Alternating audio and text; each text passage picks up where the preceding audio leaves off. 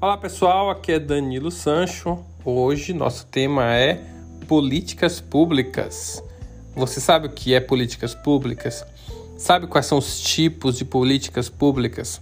Pois bem, hoje vamos falar sobre esse tema importantíssimo para a nossa sociedade, em especial nessa época em que a gente está vivendo, onde temos eleições por vir. Bom, as políticas públicas são iniciativas, escolhas e projetos adotados por entes públicos, podem ser federais, estaduais ou municipais, com a intenção de garantir direitos, principalmente os previstos na Constituição Federal de 1988. Com a promulgação da Carta Magna, foram adequadas no Brasil algumas obrigações do Estado para garantir os direitos sociais por meio de uma atuação positiva. A importância dessas ações vem crescendo e desde 1989 existe o profissional especialista nesse assunto. Existem vários cursos sobre gestão pública, então eu recomendo que você procure, pesquise e, se gosta desse tema, se aprofunde. A Constituição de 1988 refletia um cenário brasileiro no qual o sentido da palavra democracia passava por uma profunda reconstrução. O país saía de uma de um regime militar que começou em 1964 e foi até 1985. E nesse clima há, existe uma influência forte ao longo dos anos 90 por uma cobrança social e por mais qualidade de vida e bem-estar coletivo, especialmente depois da Constituição, da nova Constituição brasileira. Neste sentido, foram surgindo leis garantidoras de direitos e que, como consequência, traziam obrigações aos entes públicos, como prefeituras, governos do estado e o governo federal, além de autarquias e fundações também com deveres a cumprir. São exemplos de lei como essa, a Lei Maria da Penha e o ECA, Estatuto da Criança e do Adolescente. Essa demanda abriu espaço para uma atividade profissional voltada à administração pública e à prestação de serviços que assegurem os benefícios estipulados por lei. Quem quer trabalhar no setor público precisa estar atento aos conceitos de políticas públicas, tanto para prestar concurso, esse é um tema muito recorrente nas provas, como para atuar nesses órgãos em seu dia a dia após a aprovação. Abaixo vamos conhecer alguns modelos de políticas públicas. Políticas públicas distributivas. As políticas públicas distributivas são aquelas financiadas pelo orçamento público. Elas foram ficando mais fortes também a partir de 1988, quando foi criada a LOAS, Lei Orgânica de Assistência Social, que dá legitimidade aos serviços de assistência social. É exemplo recente de política pública distributiva a intensa campanha de vacinação contra a febre amarela. Também ela, além dela, também estão nessa categoria a construção de estradas, a abertura de novas escolas, a inauguração de aeroportos, entre outros investimentos. A sociedade brasileira custeia essas iniciativas por meio da arrecadação de impostos. Políticas públicas constitutivas. As políticas públicas constitutivas ditam as regras do jogo, isto é, estipulam competências, normas e formas de a sociedade participar dessas ações.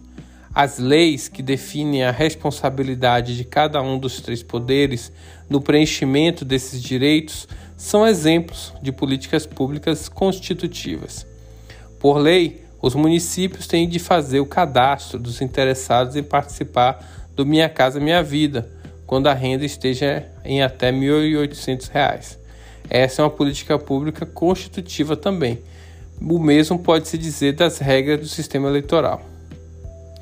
Vamos agora para as políticas públicas regulatórias. As políticas públicas regulatórias têm a ver com a criação e a fiscalização de leis e normas que garantam o bem comum. Elas instituem modelos de comportamentos, princípios de conduta para a comercialização de produtos entre outras regulamentações, com a finalidade de assegurar o bem-estar da coletividade. Um exemplo disso, diante de um índice alto de mortes em acidentes por motociclistas em uma cidade, aumenta-se o número de multas para inibir a circulação em motos sem capacete. Um outro exemplo, para evitar o câncer de pulmão, proíbe-se o consumo de cigarros em ambientes fechados. Políticas públicas redistributivas.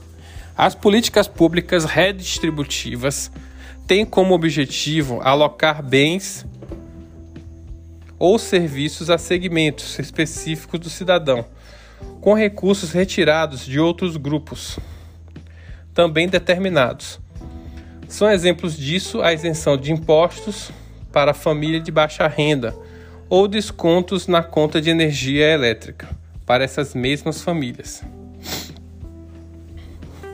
É consenso que o Brasil é um dos países mais desiguais do mundo. Muitas cidades sofrem com a escassez de verbas, o que dificulta o cumprimento de exigências básicas protegidas pela Constituição. Ainda assim, houve avanços e a instituição de obrigatoriedades legais abriu espaço para haja mais progresso. Nesse cenário surgem oportunidades para os profissionais de gestão pública.